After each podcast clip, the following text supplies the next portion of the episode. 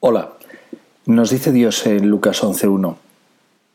Cuando oréis, decid, Padre, santificado sea tu nombre, venga a nosotros tu reino.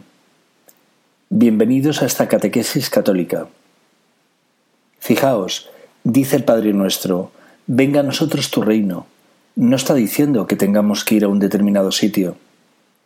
Y por supuesto, no está diciendo que busquemos su reino después de muertos nos dice que pidéis a Dios para que venga a Él y su reino a vosotros, a vuestro interior.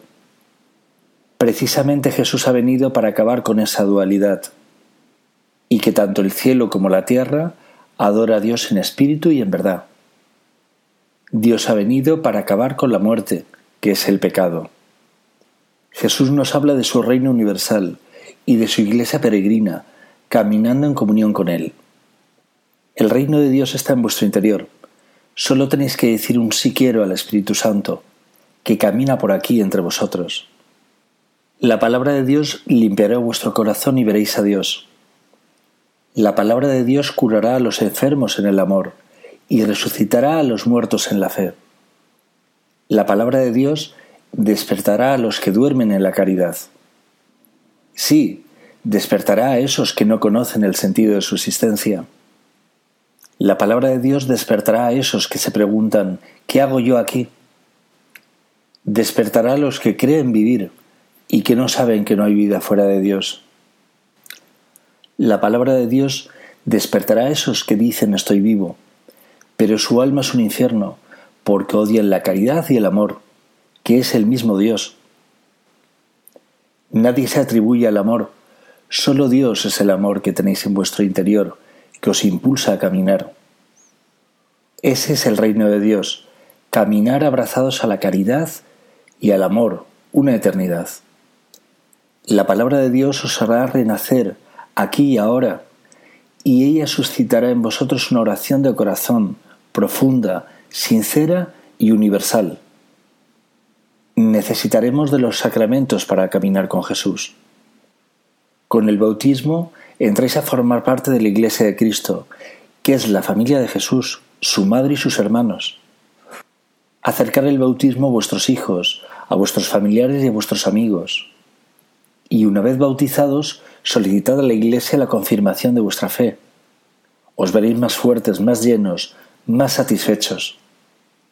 Si no estáis bautizados y confirmados, solicitar a la Iglesia que os administre los sacramentos y gustosamente lo realizará. No os preocupéis a qué edad os surja la llamada del Espíritu Santo. Podéis bautizaros y confirmaros a cualquier edad. Caminad con los sacramentos de la confesión y de la Eucaristía, y podréis comprobar que el reino de Dios está en vosotros. Descartar todo aquello que digan las personas que procede de un ángel o del cielo, y sea contrario a la palabra de Dios, porque no ha sido predicado por el Espíritu de Dios, sino por el mal. La Iglesia Católica es la única iglesia fundada por Cristo, y vosotros sois sus apóstoles.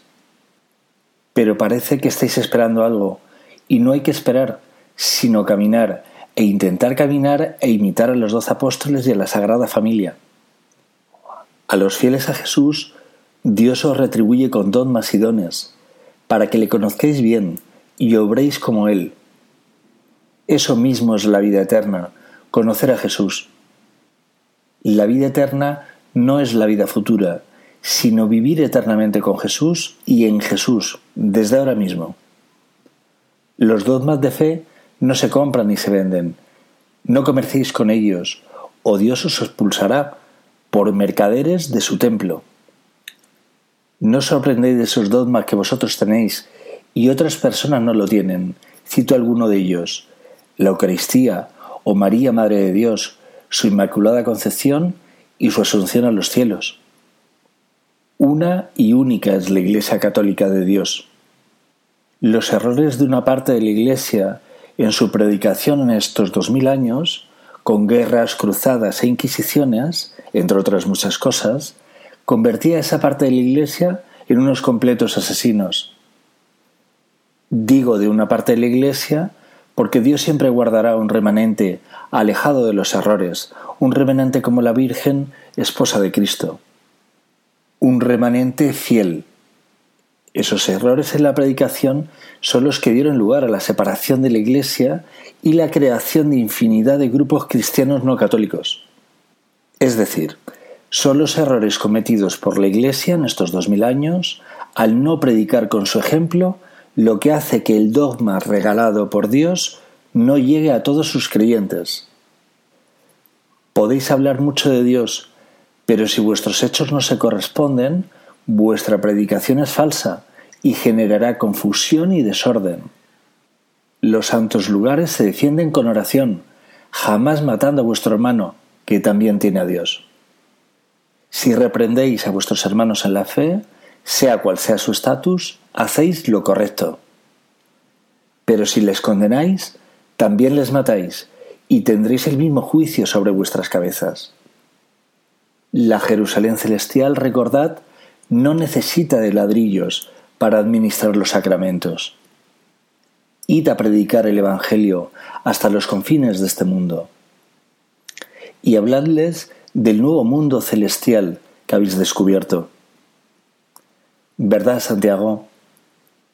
Si tenéis un hueco en vuestra agenda, comenzad el camino interior de Santiago y una vez preparados, subir a abrazar a Santiago Apóstol, a Finisterre, al fin del mundo, y le doy recuerdos de nuestra parte, su familia.